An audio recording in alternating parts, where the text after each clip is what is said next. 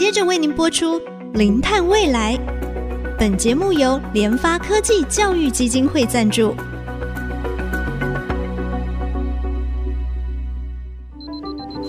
前瞻能源新方向，以科学与科技迈向近零碳排，智慧永续，与您一同开创零碳未来。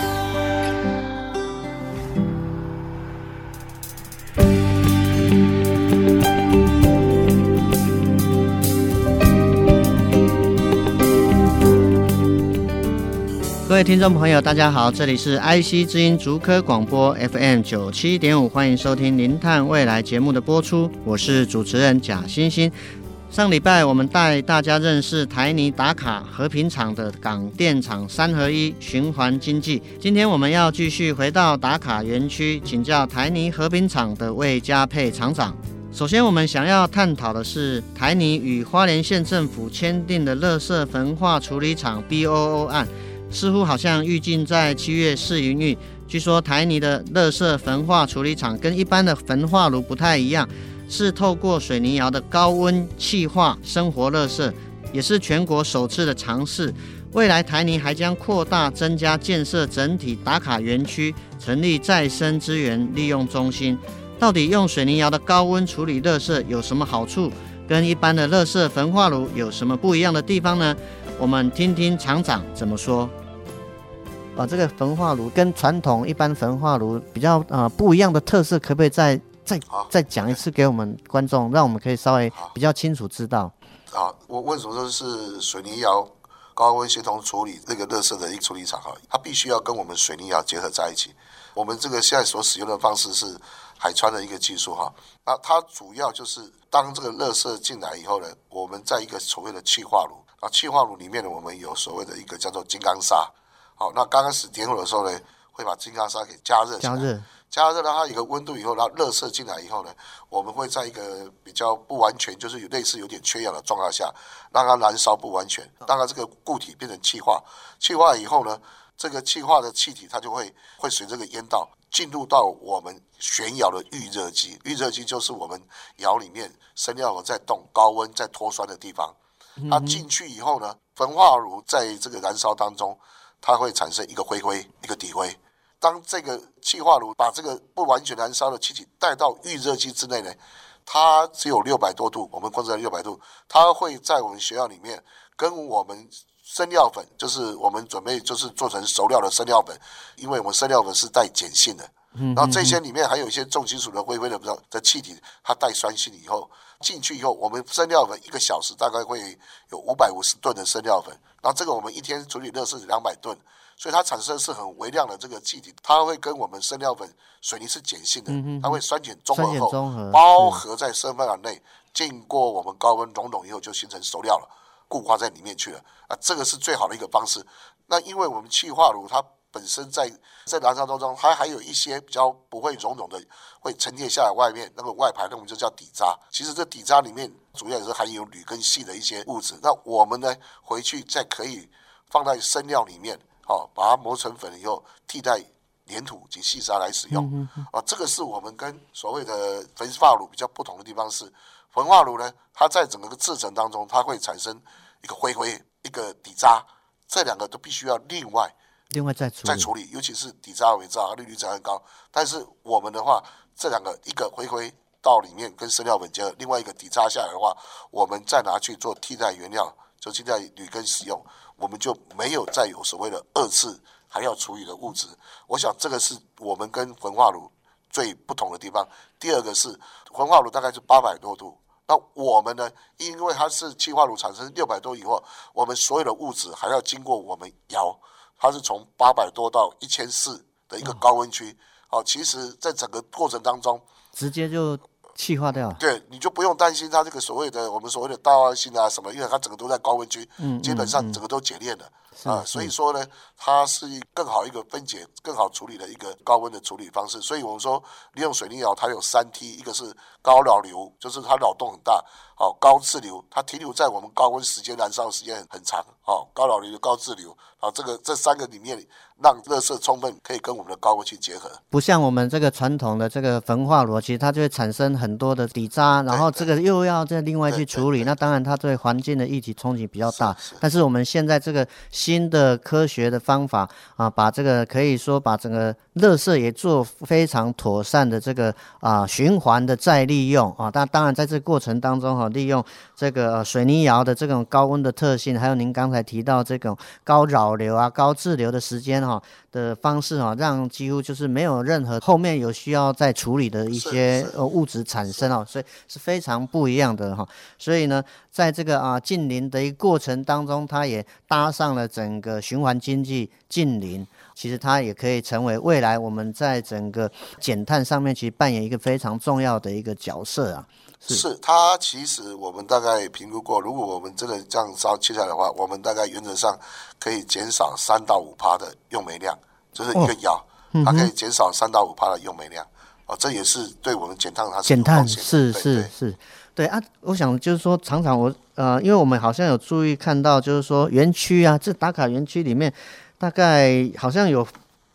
我看你们好像有卖那个什么。虾红素的双麒麟哦，我很好奇啊，这个你们从这个生产水泥，然后再卖这个虾红素的这个双麒麟，哎，这个会那么跳痛？那请问这个是怎么怎么制作的？哦，对，虾红素的双麒麟，它主要呢就是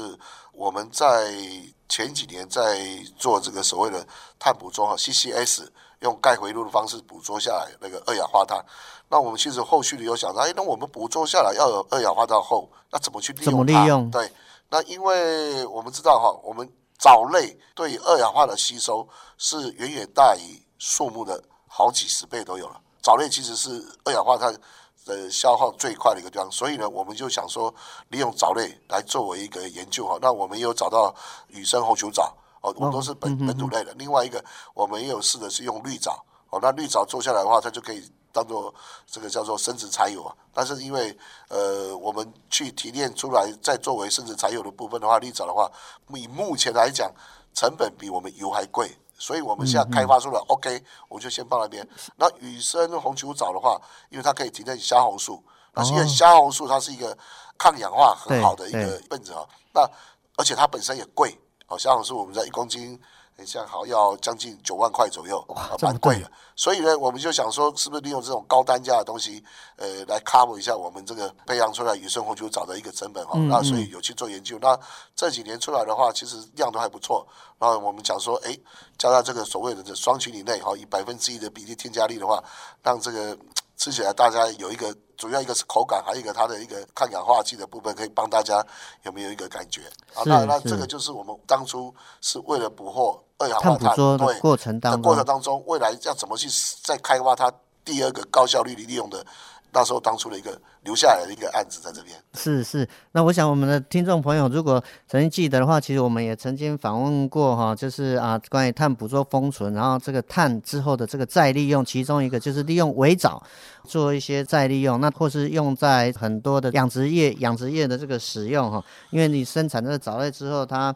那个它的光合作用之后，那就可以有很多的生长的一个养分，可以提供，比如说啊鱼虾的这个养殖。所以其实我们这也是哈，我们过去节目当中也曾经访问过的一个议题，就是说关于这个碳捕捉下来之后，到底要怎么办啊？除了把它封存以外，另外一个想办法再再利用哈，这个啊也是一个非常重要概念啊。所以后续我想就是说，我们打卡厂这边其实就开始有做这样的一个啊转型啊，就是说可以看到从传统我们想到水泥厂，大家是想到什么？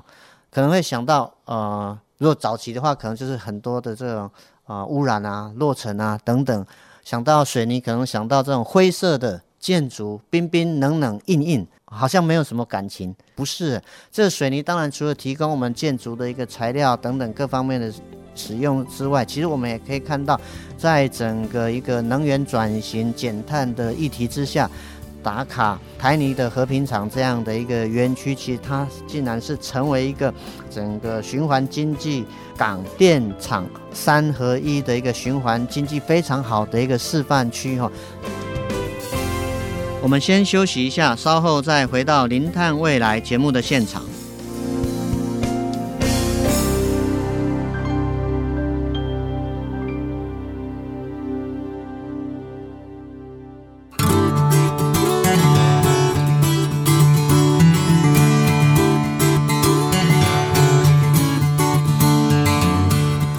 欢迎回到《零碳未来》节目的播出，我是主持人贾欣欣。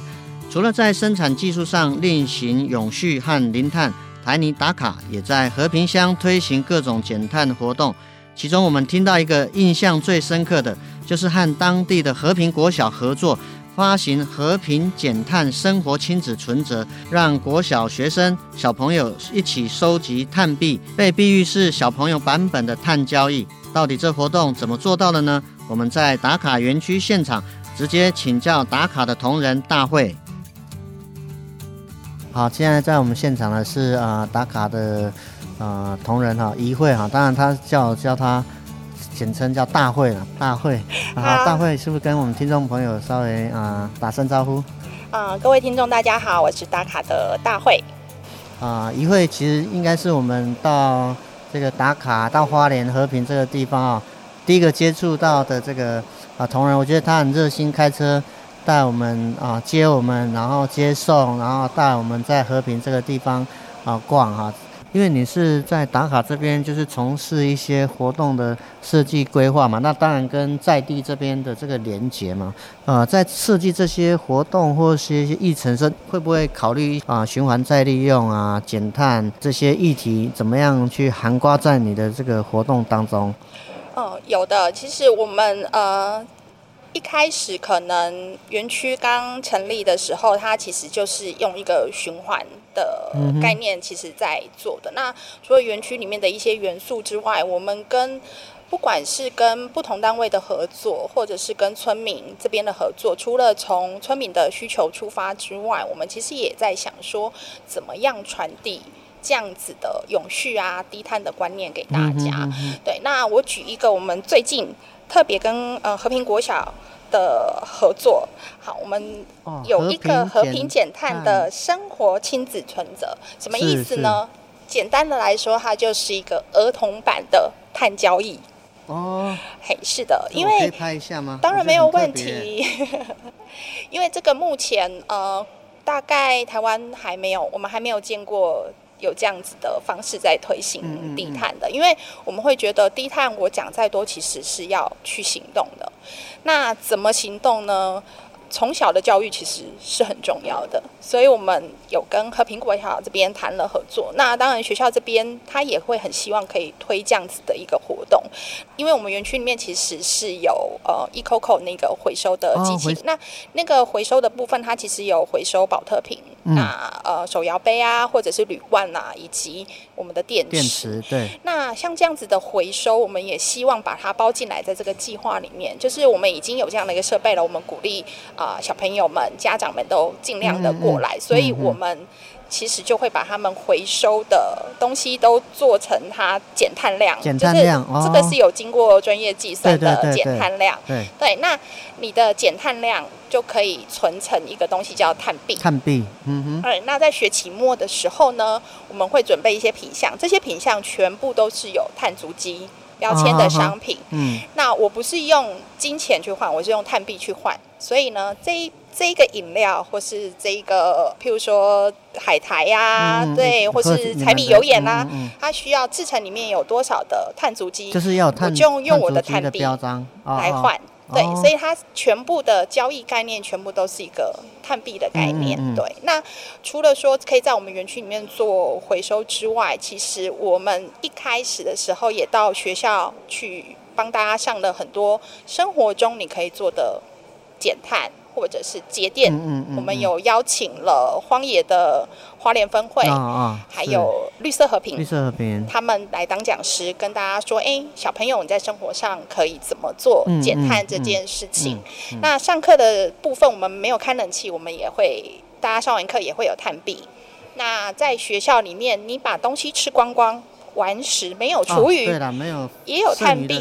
因为大家每天都会在。教室里面吃营养午餐啦、啊，我至少那一头中餐就是我把它吃光了，我没有厨余，它也可以累积碳币。嗯嗯、那学校里面也会做一些资源回收，我们也请小朋友做完回收之后自己去登记，那我们也帮他换算成碳币。那我们每个月会去学校开一次碳币的行动柜台。我就跟银行一样哦，就是哎，你来，我告诉你说，哎，你这个月这样子，我们帮你算了一下，嗯、就是你上了这些课，你完食了，那你做了多少回收，我们帮你转换成多少碳币，那我帮你登记起来，帮你累计。那到这个学期结束的时候，我会帮你计算这次学期赚了多少碳币，嗯、然后你可以换什么奖品。对，让你自己去决定。是那这个是我们现在跟和平国小试行的第一次哦。对，嗯、所以呃，现在目前看起来，啊、呃，有些小朋友很努力哦，他的碳币已经破万喽。哇，因为我看我看他后面好像呃，你们有标示一些可以换的，哎，换的东西嘛，对不对？对，是的。对对，那当然其实啦，呃，换东西当然是奖励啊，有诱因很重要。那当时我也看到，就是说你们这个。存折哈，它也有教我们节电减碳小撇步啦哈。当然最基本，比如说生活上冷气的设定温度啊，二六到二八这样。那当然使用冷气的时候，你可能也可以辅助一些电扇哈等等。那另外呢，就是呃减少冰箱的开关次数啊，啊还有节能的洗衣服的方式啊等等啊，这边也都有教小朋友啊，还有一些其他的这个。省电节电的一些方法，我觉得真的是很特别，因为毕竟啊，整个环境的一个教育还有减碳啊，减碳不是说啊，那我要怎么减？人家说我知道要减，可是我不知道怎么减啊。利用这个和平减碳方生活的亲子存折哦，就可以让家长还有跟我们的小朋友。哦，一起在生活当中，在学习当中来例行减碳的生活，我觉得真的是这个概念非常棒。因为我知道一些这个企业，特别是银行业，他们有教什么那个小朋友的存折，要使用钱的观念。但是我觉得你这个更有，当前那个使用钱的这个概念很重要。但是我觉得这个生活上的例行哦，啊，你们这个有一个啊碳币的账户哈，从生活当中来进行减碳。的实际的落实啊，真的是很棒的一个想法。所以现在这个是在花莲和平国小这边是试办第一年嘛，是不是？对，第一个学期。第一个学期、嗯、是是，所以就刚才一位有提到说，很多小朋友可能这个已经冲得很快，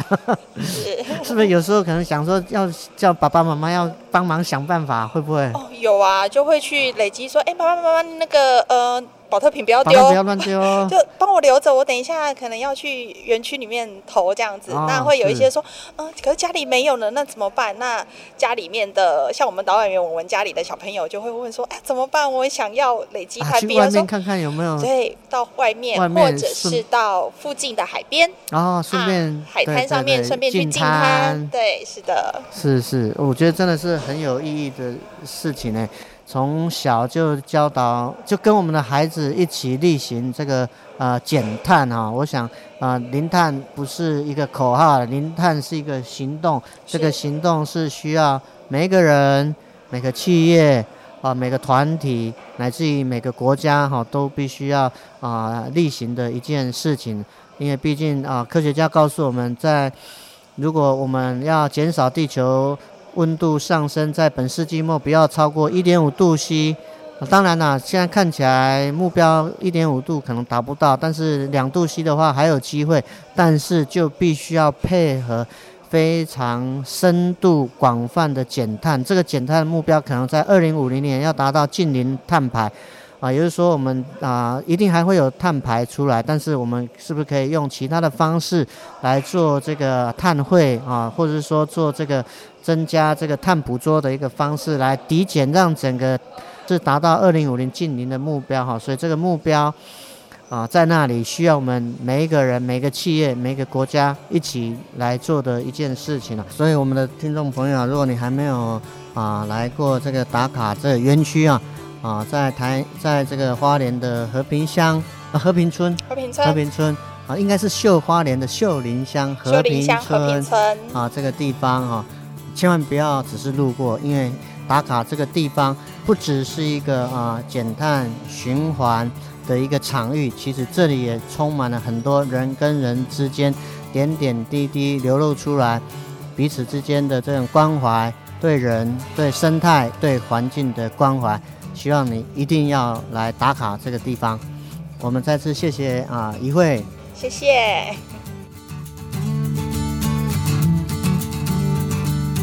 今天的零碳未来就先进行到这里，感谢您的收听，希望您喜欢我们这一次特别的尝试。这是我们首次带大家一起走出录音间，直接到厂区看看他们的减碳作为。未来如果还有机会的话，会继续带领听众朋友全台各地实地拜访，实际看看我们各大企业为减碳所做的努力。